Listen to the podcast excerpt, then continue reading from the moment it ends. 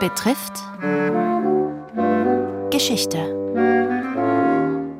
Worte, die bleiben. Redewendungen aus der Antike und ihre Geschichte.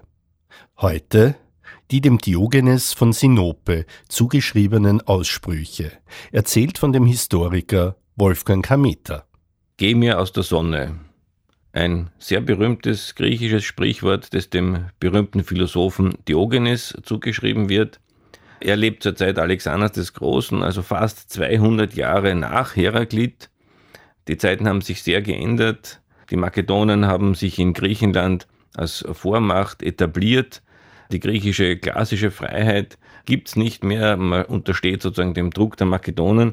Und dieser Alexander ist sehr präsent in der Geschichte von äh, Diogenes. Es gibt viele Geschichten, die das Zusammentreffen zwischen ihm und Alexander berichten.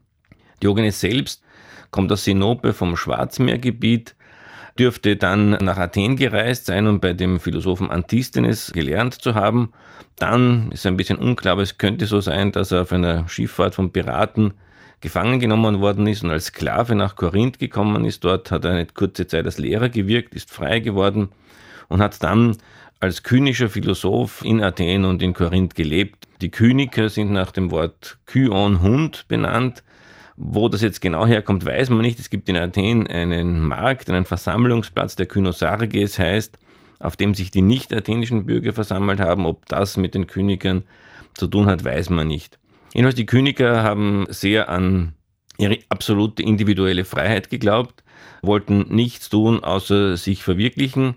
Sie haben vollkommen selbstlos agiert, auch sich um keine Kleidung, um nichts gekümmert, haben irgendwie wie Sandler, würde man sagen, gelebt, haben gebettelt und wurden von den anderen Leuten als komisch betrachtet. Sie selbst haben gesagt, wir sind die einzig Freien, wir können machen, was wir wollen und das spiegelt sich in dieser berühmtesten Anekdote, dass eben der Alexander hört, der Diogenes ist in der Stadt, geht dorthin, der liegt so vor seinem sogenannten Fass, angeblich hat er da in diesem Fass gehaust und schaut so rauf zum Alexander und der sagt, na, kann ich etwas für dich tun? Und Diogenes sagt, na, geh mal ein bisschen aus der Sonne, damit ich nicht so sehr im Schatten liegt. Es wird weiter berichtet, dass die Entourage vom Alexander sehr indigniert war, man kann mit dem König nicht so umgehen, aber Alexander war sehr beeindruckt und hat gesagt, nein, nein, also wenn ich nicht der Alexander wäre, würde ich gern der Diogenes sein. Aber das ist nur eine von den berühmten Geschichten. Eine andere, die ich auch sehr typisch halte, ist, Alexander war ja als äh, Schüler des Aristoteles durchaus philosophisch gebildet und hat eine sehr starke Beziehung zu Athen gehabt. Er hat Athen immer geschont und wollte Athen besonders äh, fördern und stützen, hat aber nicht irgendwie von Athen eine positive Rückmeldung bekommen. Und einmal soll er sogar zu Diogenes gegangen sein und gesagt haben, ich verstehe das nicht, ich war bei den Athenern, ich habe mit ihnen verhandelt, bin ihnen allem entgegengekommen, was sie wollten aber sie haben einfach alles abgelehnt, sie sind unzufrieden. Was soll ich denn machen? Und da soll Diogenes gesagt haben, es gibt eigentlich nur eines, was du machen kannst, damit die Athener zufrieden sind, du musst sterben.